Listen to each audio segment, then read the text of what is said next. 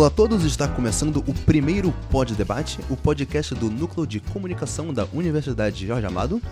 Eu sou o Murilo Lima, serei o seu host hoje, e junto comigo nessa mesa temos Nayara Kopk, Olá. Gabriel Machado Olá a todos. e o nosso convidado, o jornalista, professor e futuro doutor Marcos Uzel. Futuro doutor? Pós-doutor. É, Pós-doutor. É, Gabriel consertou a tempo hoje. É um currículo muito grande, é difícil acompanhar. Bom, para começar, Nayara tem uma pergunta para o pós-doutor. Também não é pós-doutor, né? é Ah, pós-doutor em pós-doutor. processo. É. Para mim já, é, no meu coração você já conseguiu. Qual o futuro do jornalismo, professor? Ai, né? Pergunta difícil, complexa. Eu acho que a gente, para pensar no futuro do jornalismo, a gente tem que pensar em duas perspectivas: a perspectiva estrutural e a perspectiva ética. Na atualidade, tem uma palavra de ordem no jornalismo que é experimentar. Vivemos para experimentar. Com a consolidação da- das mídias digitais, experimentar virou palavra de ordem mesmo. Ótimo, super bem-vindas. A gente tem que experimentar sim. Quem não tiver nessa pegada, perdeu o bonde da história. Só que está acontecendo uma busca desenfreada pela novidade, pelas novas tendências. Então, assim, hoje você piscou o olho, tem uma tendência nova. Você não consegue nem respirar mais. E para a gente pensar no futuro do jornalismo, nessa perspectiva estrutural, a gente tem que pensar que essas tecnologias elas estão a serviço do jornalista. Elas existem para potencializar o trabalho jornalístico, para que esse trabalho se torne mais rico em possibilidades e não o contrário. A gente não pode deixar que o jornalista vire escravo da tecnologia em busca incessante dessa novidade, da próxima novidade, da próxima novidade. Porque aí é, tem algo que, desde que o mundo é mundo, é o grande aliado do bom jornalismo, que é a qualidade da apuração. E aí que entra essa nova perspectiva, essa segunda perspectiva, que é a ética. Há uma preocupação grande hoje sobre isso. A universidade tem se preocupado muito com isso. As faculdades de comunicação cada vez mais. Se você pensar, por exemplo, o Enem foi, ficou muito preocupado com isso, o Enem 2018. Por quê? Porque é preciso se pensar no futuro do jornalismo eticamente. Eu tenho um grupo de alunos de TCC que tem feito muito bem isso, um trabalho sobre fake news. Então, assim, a gente tem hoje que pensar como o jornalismo vai dar conta da manutenção da sua credibilidade. Isso é fundamental. Para dar conta disso, a gente tem que pensar no rigor da apuração jornalística, na ação importantíssima das agências de checagem de dados e como o cidadão comum ele vai ser educado para continuar ou cada vez mais observar, ler e assistir e ou assistir notícias de forma crítica, de forma desconfiada, porque é um caminho cada vez mais grave. É, realmente, hoje em dia a credibilidade do jornalismo está sendo posta muito em xeque, até porque hoje em dia as pessoas estão acreditando mais em notícias que recebem pelo celular do que notícias que são vinculadas pela televisão, pelo rádio. Acha que a notícia que vem do meio de comunicação é uma notícia já desviada, já com uma ideologia enxertada, e recebe uma notícia pelo WhatsApp sem sequer conferir fonte, mas acredita que é verdade, porque uma notícia que quem mandou foi meu tio, foi meu primo, e uma pessoa que eu conheço vai mentir pra mim. Então a notícia que vem assim é tida como verdade, enquanto a notícia apurada, conferida, muitas vezes não é acreditada. E não- então, nesse caso, eu acho que o jornalista hoje é posto muito mais em xeque do que antes.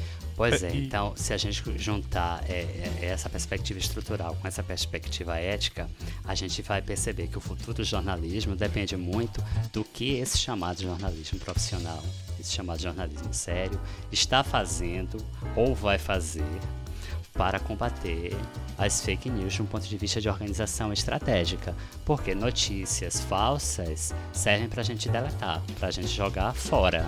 Notícias falsas não servem para eleger um presidente. Elas não devem servir para isso, seja nos Estados Unidos ou aqui no Brasil. Aparentemente está virando uma tendência. Gabriel, você quer É comentar isso. alguma coisa? Não, porque a gente viu muito disso crescer. Todo mundo começou a entender o que é fake news, até quem não é jornalista, por conta dessas eleições, porque essa foi a primeira eleição de fato conectada, em que os meios de comunicação e, e já estavam 100% na, nas redes e todo mundo já, já usa o WhatsApp hoje, né? Parece que todos os, os, os, candidatos começaram a soltar fake news sobre os outros e começou uma, um, meio que uma, uma coisa meio descontrolada. E aí isso meio que afetou diretamente o jornalismo, a forma como se faz jornalismo.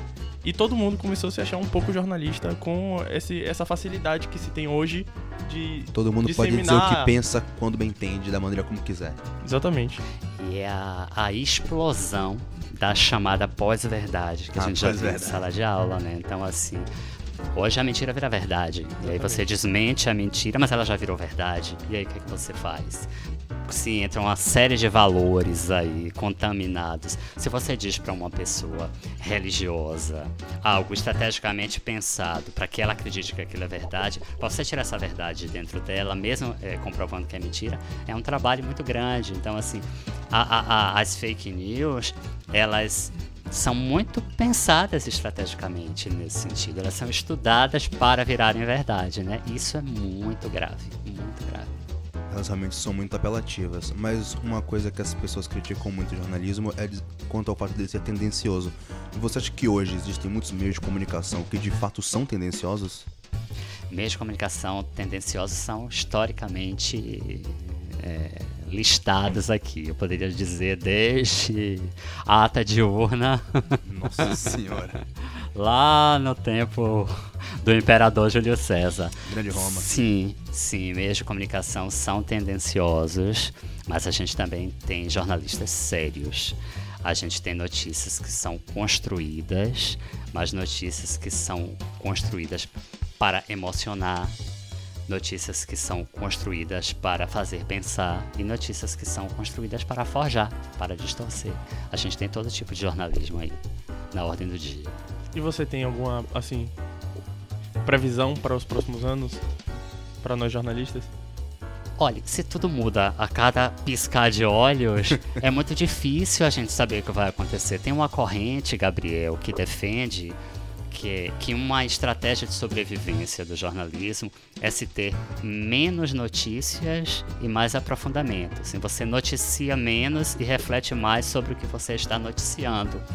Não sei, pode isso ser. parece um diferente do que a gente isso. tem hoje, que é justamente uma quantidade muito maior de informação constante. E atropelado. É. Mas ao mesmo tempo, quando você fala disso, você lembra. Eu, veio logo na minha cabeça o Snowfall, que vem crescendo cada vez mais, né? Porque é um aprofundamento Exatamente, muito é. Do, de um tema só. E o Snowfall, cada vez mais, tem se tornado o modelo ideal de, de, de matéria, não é? Um modelo ide- ideal de assimilação de tudo. Exatamente. De tudo de bom que as mídias digitais têm para oferecer e de tudo de bom que o jornalismo tradicional, com qualidade e apuração, tem a, a oferecer. Que a gente consiga fazer mais snowfalls futuramente. É, só que o Snowfall tem a questão dele ser algo planejado e focado, não é algo que as pessoas têm o hábito de consumir. Não é o tipo de coisa que a pessoa chega e, ah, quero saber o que tá acontecendo no mundo. Ela não vai pesquisar através, tipo, procurar um Snowfall sobre aquilo.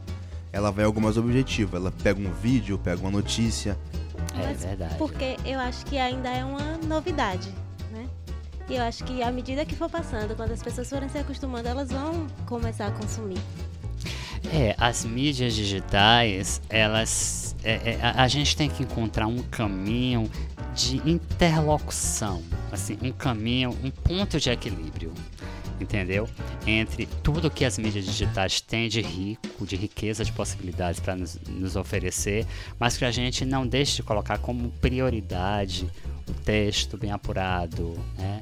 o texto bem checado e que as ferramentas digitais elas entrem para enriquecer isso, não para roubar isso do jornalismo. né? Perfeito, professor. Obrigado pela sua participação. Volte sempre. Obrigado, querido. Obrigado. As portas do, Sucesso. do, no PRAC e da Rádio já estão completamente abertas para sempre, que você Sempre. quiser aparecer. Que maravilha, eu agradeço o convite. É sempre bom refletir sobre jornalismo com jornalistas, futuros jornalistas tão dedicados e sérios. Né, Obrigado. Obrigada. Beijo. Bom, eu gostaria de agradecer a todos por sua presença. Gabriel, Nayara, muito obrigado a você, ouvinte. E aqui nos despedimos. Um abraço.